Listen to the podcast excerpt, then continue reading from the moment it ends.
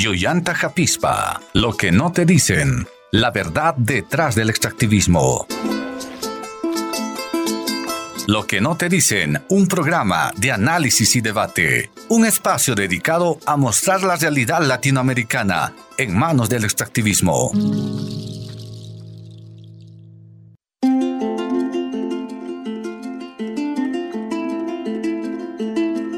A todas las personas que nos sintonizan el día de hoy. Sean bienvenidos al primer episodio de Lo que no te dicen con Betsabe Saca y Yacine Peredo. Un espacio de análisis y debate acerca de las estrategias de vida de las comunidades campesinas frente al modelo de desarrollo extractivista.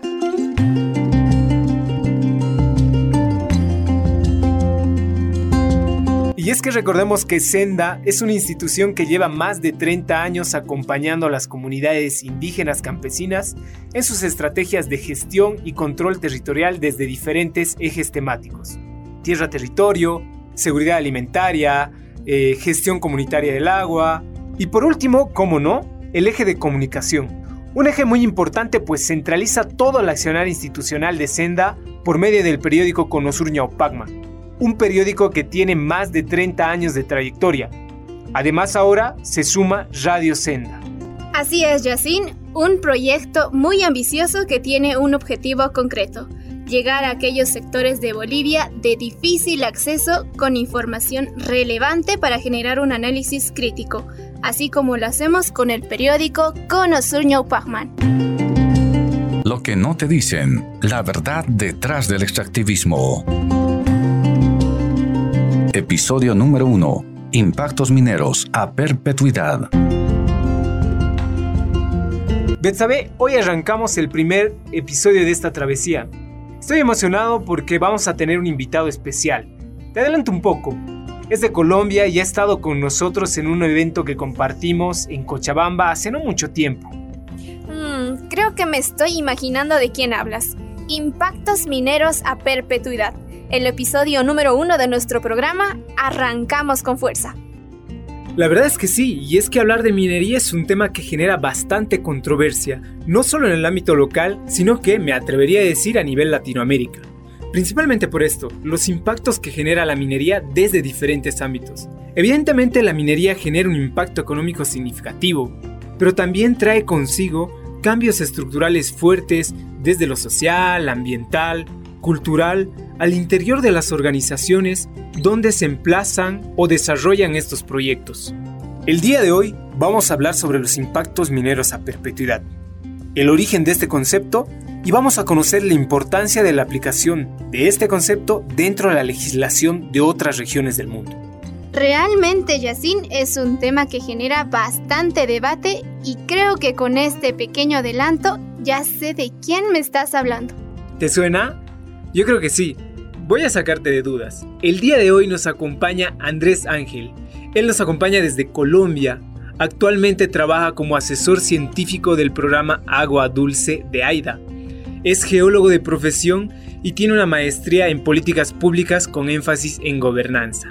Además tiene experiencia como investigador en diversos conflictos socioecológicos y procesos de defensa de territorios, principalmente aquellos relacionados al neoextractivismo, Andrés, mi hermano, estamos contigo. ¿Cómo anda? Hace mucho que no nos saludamos. Hola Yacin, ¿cómo vas? Efectivamente hace un tiempo que no nos hablábamos, eh, pero bueno, estamos aquí. Un saludo para ti, para el equipo del programa y para todos los compañeros y compañeras que nos escuchan en Bolivia. Eh, recuerdo mucho la visita que hicimos con Senda y con Aida eh, a Cocha, a Oruro, el foro en el que participamos en Cocha en la Universidad Católica. Eh, y bueno, fue un gusto conocer de todo el trabajo que ustedes hacen respecto al monitoreo de la calidad del agua allá en el territorio. Entonces, pues mil gracias por invitarme y empecemos. Efectivamente, Andrés, hace poco estaba recordando tu visita. Una visita fugaz, por cierto, no recuerdo muy bien eh, la fecha exacta, creo que fue por ahí del 2017 en un evento que compartimos en Cochabamba. Para nosotros una experiencia genial, Andrés, eh, porque nos acompañaste a las zonas donde nosotros trabajamos para los que nos oyen, son las subcuencas mineras de Popó y Paz Ñantequera, allá en Oruro. Y bueno, lo rico de esa experiencia era ver esta, un poco de esta realidad compartida que vivimos, por así decirlo, en Latinoamérica, eh, a manos del extractivismo. Me refiero un poco a estos enormes desmontes mineros, a estas estructuras coloniales que marcan eh, una época fructífera de la economía boliviana. Entonces, eh, para nosotros una experiencia genial, Andrés.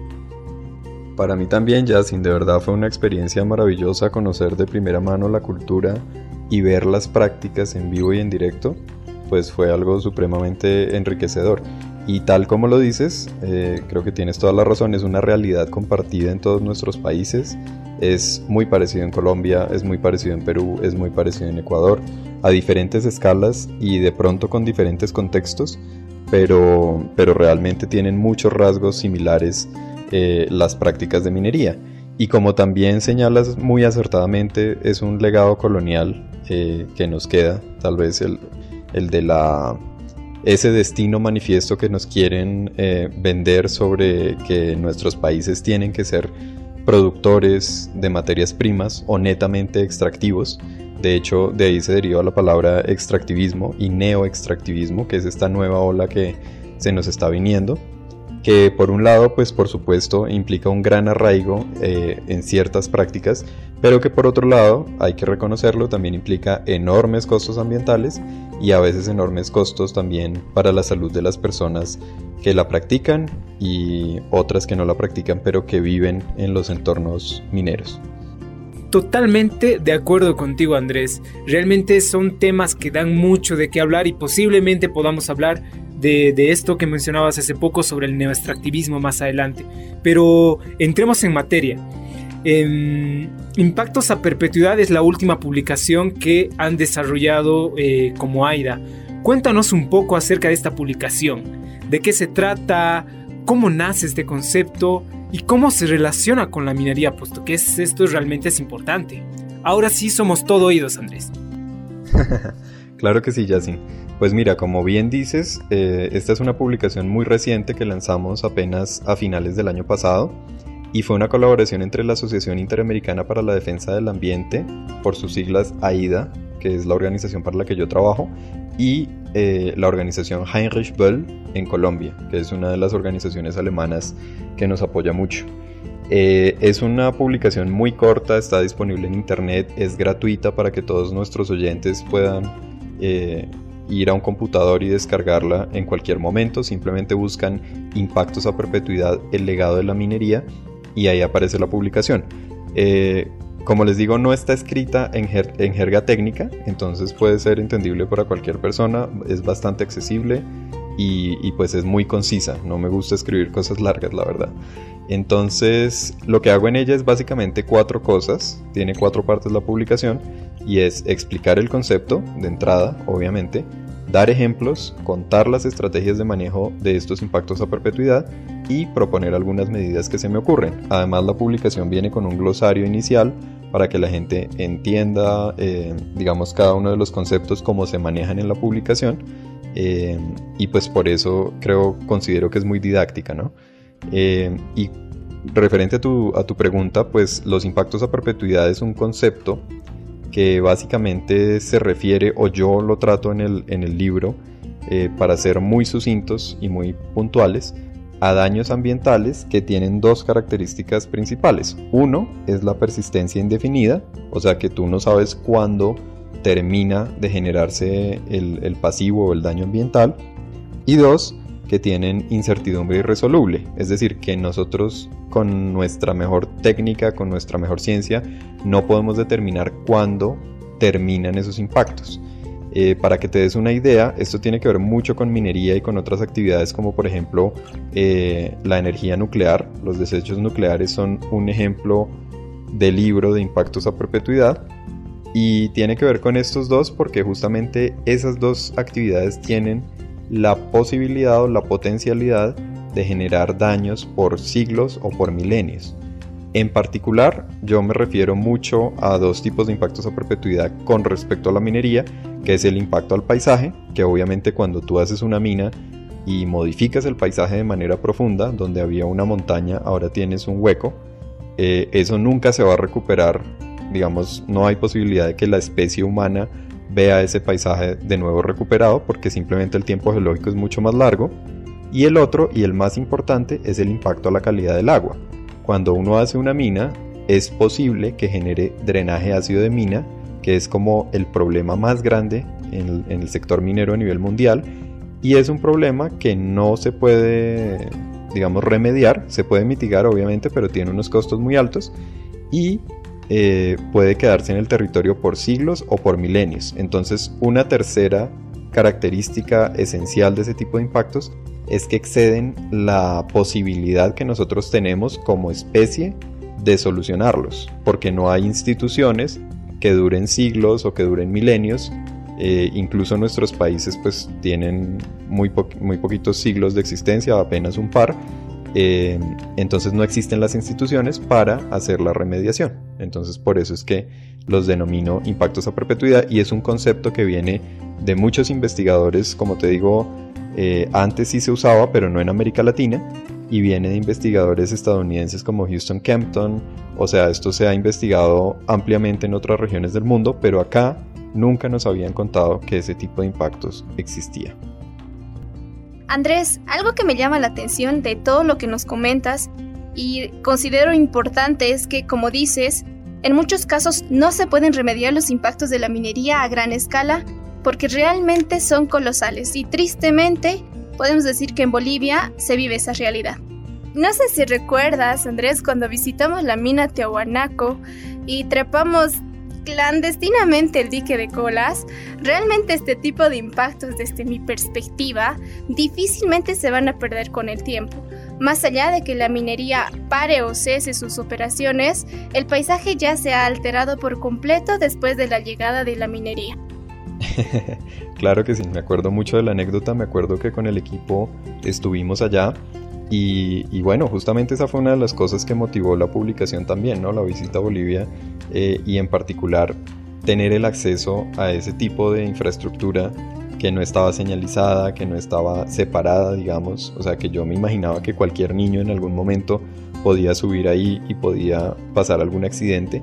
Ese son el tipo de cosas que además es un excelente ejemplo porque ese depósito de relaves en el que estuvimos eh, va a estar ahí para siempre. Entonces es un excelente ejemplo de impactos a perpetuidad. La gente cree que eh, cuando se termina la minería, pues se deshace toda la infraestructura y se limpia y se barre y ya queda todo limpio.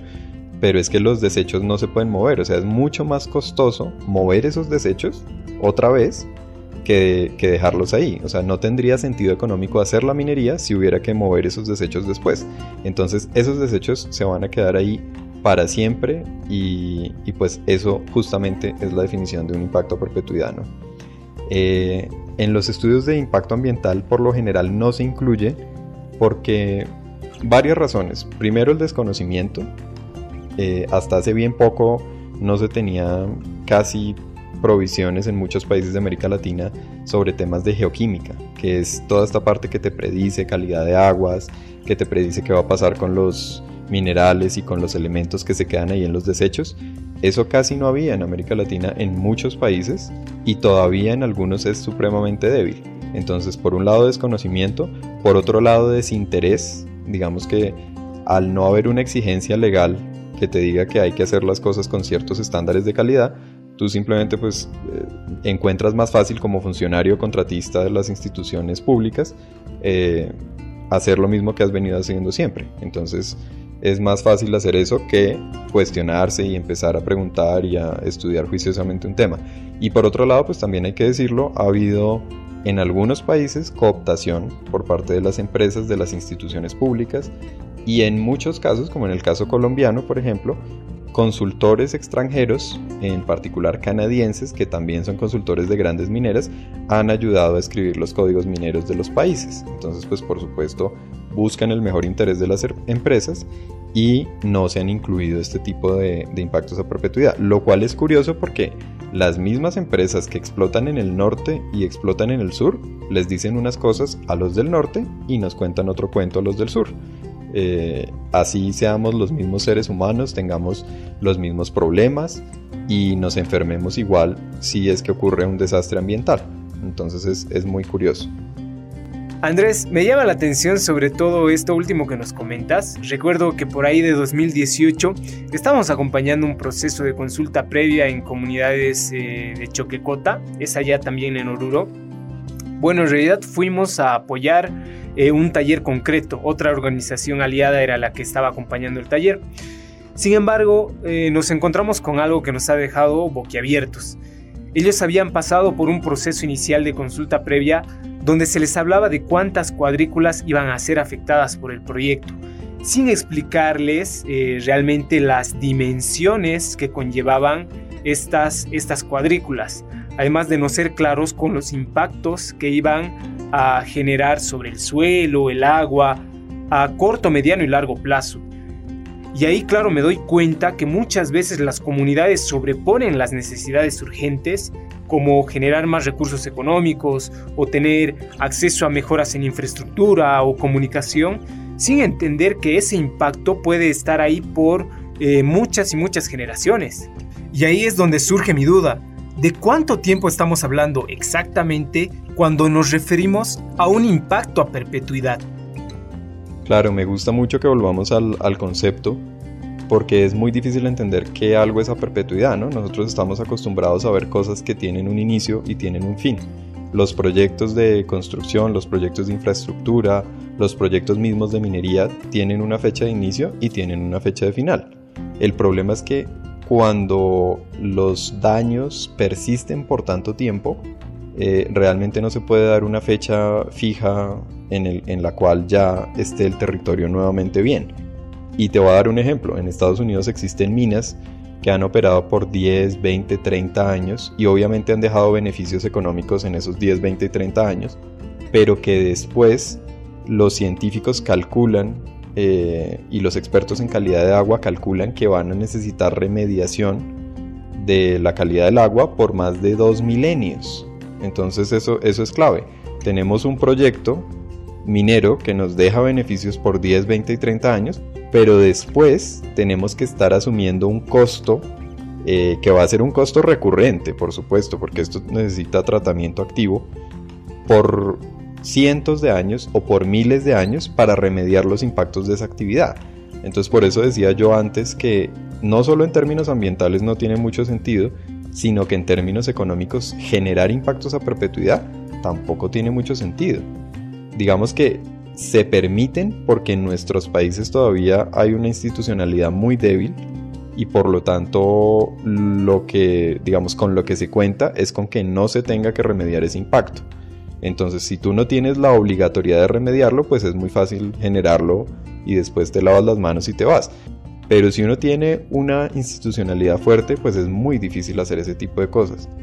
Y, ahí viene la diferencia entre qué es un impacto a largo plazo, a corto plazo, a mediano y a perpetuidad. Impactos a corto plazo pues son impactos que duran horas, que duran días, como por ejemplo, no sé, el humo que sale de una fábrica, que uno sabe que la prenden a determinada hora, la apagan a determinada hora y es un impacto que persiste mientras la fábrica esté activa, digamos, en el momento del día en que está activa. Pero también hay impactos que duran semanas y meses o, por, o, tal vez años, que son los impactos a mediano plazo, y hay impactos a largo plazo en los proyectos. Digamos, si para un proyecto hay que hacer una vía, pues esa vía se va a mantener hasta que el proyecto cierre. Y eso pueden ser 10 años, 20 años, 30 años. Pero después del cierre de la mina, probablemente esa vía la van a cerrar, digamos, si no conecta una población con otra, sino, no se va de una población a la mina. pues probablemente lo más lógico sea cerrarla eh, y se va a reforestar y los impactos de fragmentación ecosistémica, de aumento de material particulado en el aire, van a cesar cuando se haga esa reforestación. Pero los impactos a perpetuidad tienen la característica de que no se pueden predecir, porque por ejemplo la geoquímica de los, de los yacimientos, o sea, todo lo que tiene que ver con los minerales, con los procesos que esos minerales sufren en superficie, es tan compleja que no existe la tecnología para hacer esa predicción. Entonces, cuando uno no puede predecir el final de sus impactos, se debe considerar que son a perpetuidad y no a largo plazo. Creo que eso responde un poco tu pregunta. Eh, sí, sí, sí, Andrés, eh, nos, queda, nos queda bastante claro.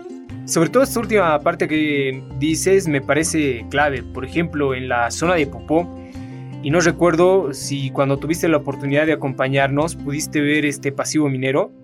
Bueno, acá normalmente conocemos a pasivo minero a aquellos residuos o deudas ambientales que las empresas dejan al retirarse. Eh, una de estas justamente era un pasivo o un socavón abierto en uno de los cerros de Popó. Un socavón que genera una salida de aguas ácidas o copajira de aproximadamente 9 litros por segundo, pero te digo, es un caudal constante que ya no es aprovechable para las personas.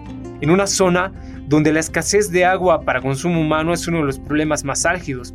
Para que nos demos cuenta, hay zonas, sobre todo aquellas comunidades alejadas de los centros urbanos, donde eh, las personas tienen disponibles 5 litros de agua al día para satisfacer todas sus necesidades básicas. Entonces ahí eh, me deja pensando, ¿quién es responsable de este daño? ¿Estas aguas se pueden tratar o simplemente eh, es un impacto que va a estar ahí de por vida? Claro, sin lo recuerdo muy, muy vívidamente. y sí recuerdo que estábamos ahí y que estábamos viendo un impacto a perpetuidad y que tal vez en ese momento no, no sabíamos que lo estábamos viendo. Pero ese es un clásico ejemplo. Es un ejemplo de una mina que hace muchos años cerró y que todavía sigue generando esas aguas ácidas y que probablemente las va a generar por siglos o por milenios. Eso se va a quedar ahí en el territorio para siempre. Entonces la pregunta es, ¿vale la pena tener los beneficios esos poquitos años para generar esos impactos? Pueda que alguna gente diga, sí, pues digamos, asumimos el impacto y la copajira se va a generar, pero pero bueno, eh, digamos que el río puede después disolverla y etcétera, etcétera. Pero cuando esos impactos empiezan a acumularse en las cuencas es cuando empezamos a ver los problemas. Y ya tenemos graves problemas ahí, por ejemplo, en el, en el Popó, en el lago Popó, que la cuenca está inundada de, desechos mineros. Eso es un, buen ejemplo de, un impacto. Y después remediar eso, eh, pues tiene una cantidad de problemas, no solo ambientales como digo, sino también cuesta una cantidad de plata. Eh, el responsable para responder a tu, a tu pregunta yo creo que es en primer momento el proponente, la persona, la empresa, la persona que hace la extracción, o sea, quien hace un proyecto es responsable de los impactos de ese proyecto.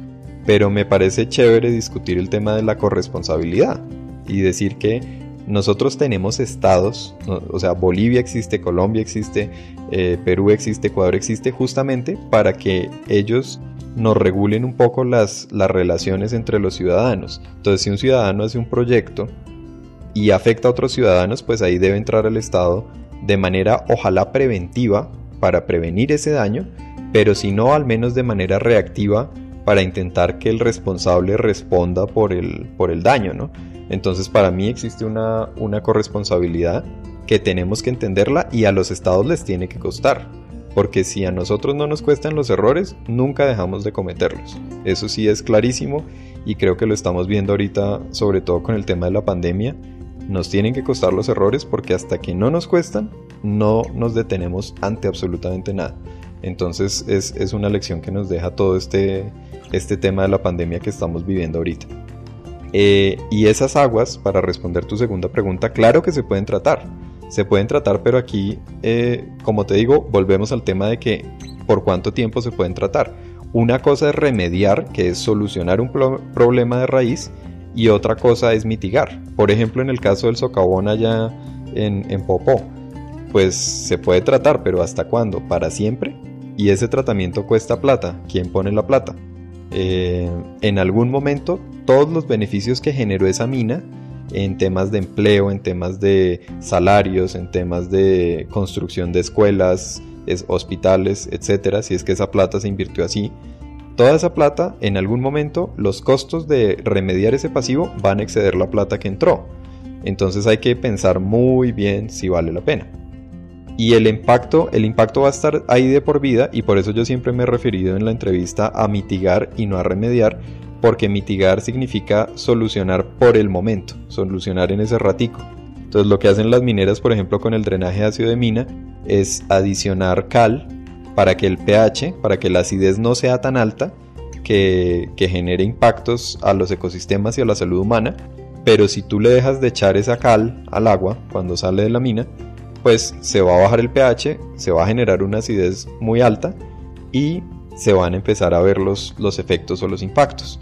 Entonces, son ambas cosas. Se puede tratar, sí, pero va a estar ahí de por vida y no se puede remediar, que esa es la diferencia.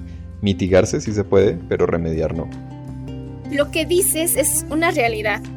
Esto es algo que los tomadores de decisiones deberían entender y tomar en cuenta antes de aprobar cualquier proyecto minero. Para ponerte un ejemplo, Andrés, solo la cuenca Popó concentra en sus alrededores más de 5.000 hectáreas de pasivos mineros. Son más de 17.000 toneladas de pasivos mineros que no sabemos cuánto tiempo van a estar ahí. Y peor aún, si con el tiempo van a incrementar. Entonces, creo que no solo en Bolivia, sino a nivel Latinoamérica, nos toca un trabajo muy fuerte. Ya nos contabas que en otros países sí existen grandes avances sobre este tema. Y me gustaría preguntarte lo siguiente. Desde tu perspectiva, ¿cuáles deberían ser esos primeros pasos acá en Latinoamérica? ¿Y cuáles son los retos que deberíamos encarar a futuro si queremos preservar esto que tenemos y nosotros llamamos Pachamama? Excelente pregunta. Yo creo que tiene dos como miradas. Una primera mirada que sería como lo institucional, digamos, hacer cosas parecidas como lo que han hecho otros lugares del mundo, que es legislar sobre estos impactos, hacer regulaciones, hacer normas sobre este tipo de impactos y, tomar ejemplos de algunos. Por ejemplo, en Colorado, en el estado de Estados Unidos de Colorado, eh, que es un estado tradicionalmente minero, 100% minero, ellos se han dado cuenta de este tipo de cosas y han decidido que cualquier proyecto minero que genere impactos a perpetuidad no va a tener licencia ambiental. Entonces el primer requisito para que uno presente licencia ambiental en el estado de Colorado desde el año pasado es demostrar con evidencia científica suficiente que el proyecto que uno está proponiendo no va a generar impactos a perpetuidad. En caso de que uno no pueda hacer eso, el proyecto simplemente no va. Es así de sencillo. Porque ellos se han dado cuenta, acuérdense de los 57 mil a 67 mil millones de dólares al año que les está costando hacer el tratamiento de aguas. Entonces ellos ya no quieren saber nada más de eso y han hecho legislación al respecto. Pero yo creo que el segundo aspecto es el más importante y es primero empezar a entender este tipo de, impactos porque es, lógico que la gente no tenga toda la información completa. No todo el mundo es geólogo, no todo el mundo es ingeniero y no tienen por qué saberlo. Pero es importante que desde nuestra labor y por eso pues agradezco tanto la labor de ustedes en Bolivia, eh, hagamos disponible esta información para las personas. Que las personas sepan que esto existe y que generen conciencia sobre si quieren que en sus territorios se queden este tipo de daños para siempre. Em, yo creo que no es legítimo imponerle esa carga a las generaciones futuras. Yo creo que uno no puede decidir por las personas que van a nacer dentro de 100, 200, 300 años. Uno tiene que pensar también en ellos, uno tiene que pensar en esa Pachamama, uno tiene que pensar en, las, en, los animales y en las plantas con las que comparten el mundo eh, los humanos y que no tienen ni más ni menos derecho a existir. Simplemente todos tenemos derecho a existir y a, y, a subsistir en un ambiente sano y en, y en, comunidad con las otras especies. Yo creo que eso es muy importante entenderlo. Eh, y un primer acto para entenderlo es, es informarse. Entonces lo primero es informarse, entenderlo, interiorizarlo y tomar decisiones al respecto. Aún si los estados no hacen nada, yo creo que los ciudadanos tenemos el poder para, generar eh, respuestas y también para decidir si queremos vivir de una manera diferente y mejor, para decidir que no queremos crecimiento económico, que es un tema netamente cuantitativo, sino que queremos un desarrollo económico, que es algo cualitativo. Por ahí dicen muy acertadamente que no es más rico el que más tiene, sino el que menos necesita.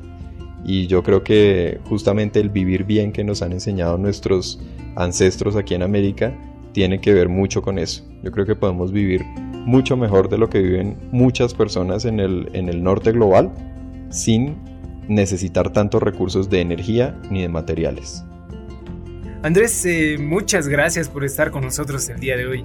Eh, realmente siento que el día ha sido muy provechoso y hemos podido hablar de temas que normalmente son son muy delicados o normalmente no se tocan, prácticamente son un tabú, me atrevería a decirlo, pero para nosotros ha sido un día muy provechoso y nos ha dejado muchas reflexiones. Pero queremos invitarte a futuros programas, futuros programas en los que podamos tocar estos temas eh, con mayor profundidad, con un mayor tiempo y nada, esperar que vuelvas alguna vez a visitarnos o tal vez nosotros visitarte allí en Colombia, Andrés. No, ya sí, ni más faltaba, ni más faltaba. El honor es completamente mío. Mil gracias por escucharme, mil gracias por dejar eh, exponer esta realidad a los compañeros y a las compañeras de Bolivia. Eh, yo creo que es algo que tenemos que enfrentar entre todos y por supuesto estoy ya contando los, los días para que se acabe la cuarentena y podamos volver a hacer trabajos de campo en, en todos nuestros países de América Latina y poder volver a compartir con ustedes directamente, que, que, es una maravilla. Tienen un país hermoso, tienen una gente de verdad espectacular y yo creo que justamente es mayor la responsabilidad cuando uno tiene algo tan bonito de cuidarlo. Entonces les dejo ese mensaje eh, y mil gracias por, por haberme escuchado. Nos vemos en la próxima oportunidad. Mil gracias por todo el trabajo de difusión que están haciendo. De verdad es súper, súper importante y los animo a que continúen. Un abrazo. Chao.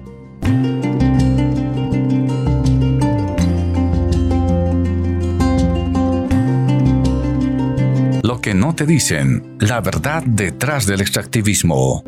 Un programa increíble el que tuvimos el día de hoy. Conversamos con Andrés Ángel desde Colombia, pero ¿qué te pareció, Yacine?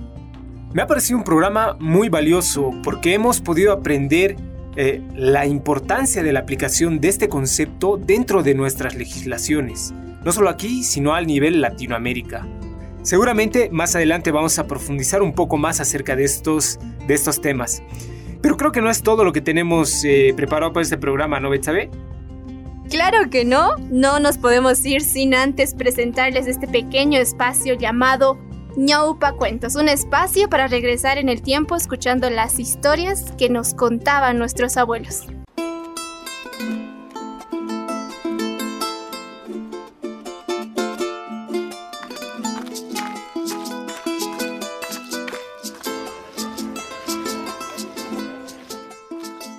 La fiesta de los animales.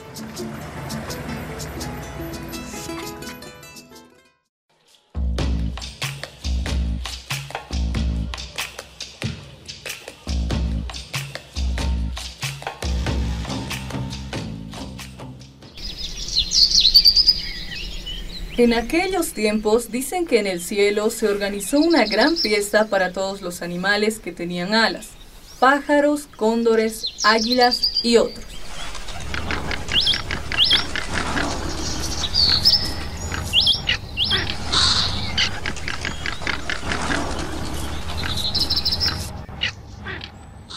Uno de los invitados era el cóndor, estaba yendo a esa fiesta cuando en el camino se encontró con el zorro.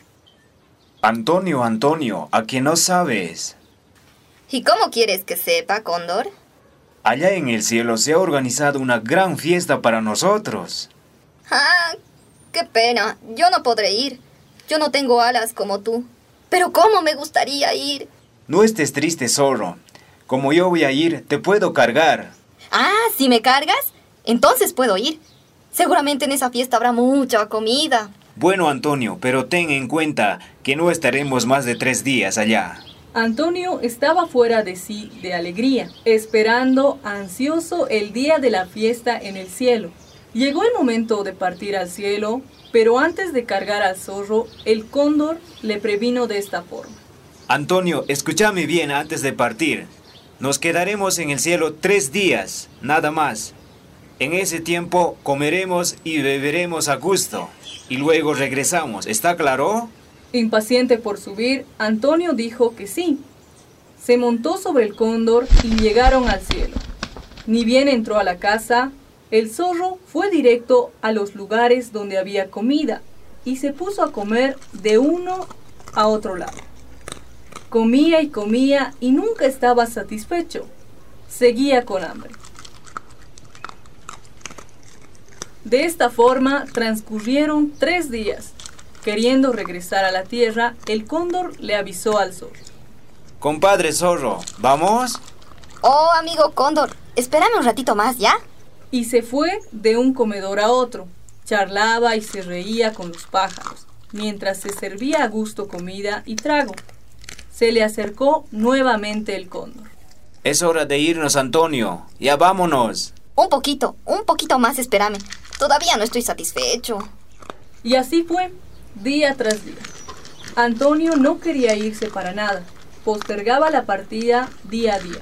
Cansado de tanto hablarle, el cóndor decidió bajar a la tierra volando, dejando al zorro solo en el cielo.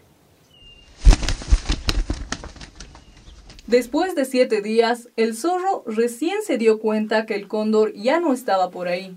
Entonces se percató. ¿Ahora? ¿Dónde estará el cóndor? Estará borracho. Ya estamos varios días aquí. Tendré que ir a buscarlo. ¡Guay! ¿Y ahora qué hago? ¿Cómo voy a bajar desde tan alto? Al verlo tan triste, uno de los animales que estaba en la fiesta dijo, No estés tan triste, zorrito. ¿Por qué no vas allá a la loma del frente y recoges paja para trenzar una soga? Puede estar lista en unos siete días y después puedes bajar por esa soga. Siete días enteros pasó el zorro tejiendo y tejiendo. Al cabo de este tiempo, se amarró la soga a la cintura y bajó poco a poco del cielo. Colgando de la soga, como estaba, vio pasar una bandada de loros verdes. Al verlos, el burlón zorro se puso a fastidiar.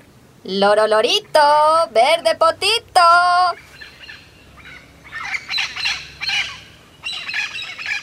Enojado, un loro volteó y quiso cortar su soga. El zorro se apresuró en disculparse. Loro, por favor, no.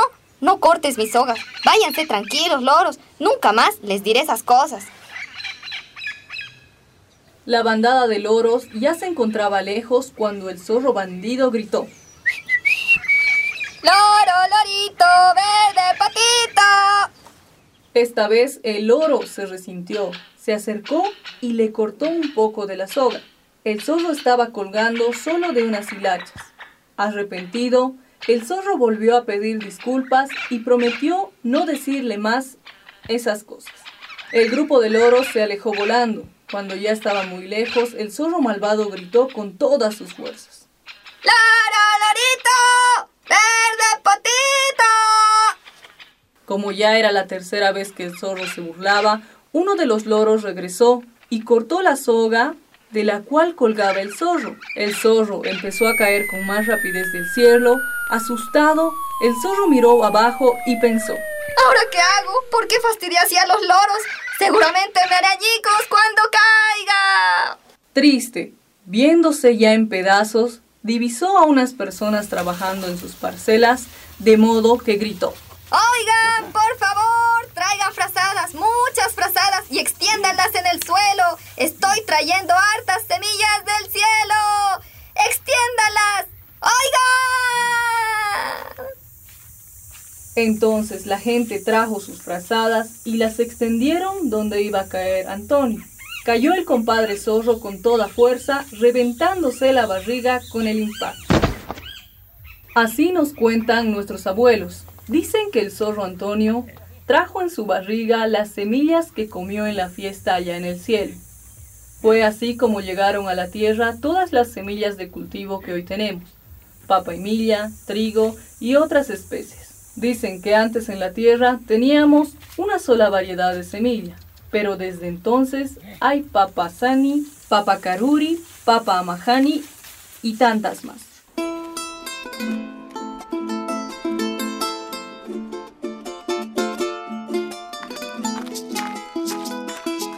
La fiesta de los animales. Cuento relatado por Lucio Pardo, de la comunidad de Ragaipampa, provincia Misque, Cochabamba. Esta fue una producción del Centro de Comunicación y Desarrollo Andino Senda, Cochabamba, Bolivia.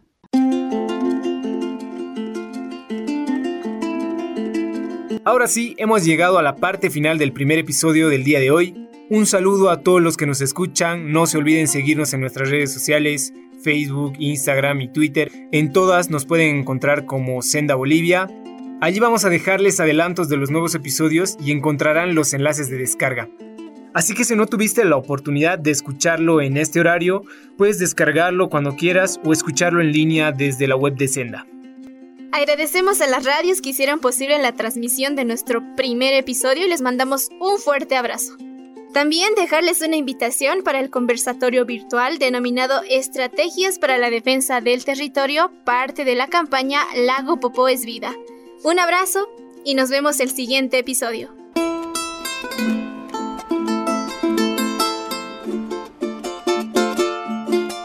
Lo que no te dicen, la verdad detrás del extractivismo.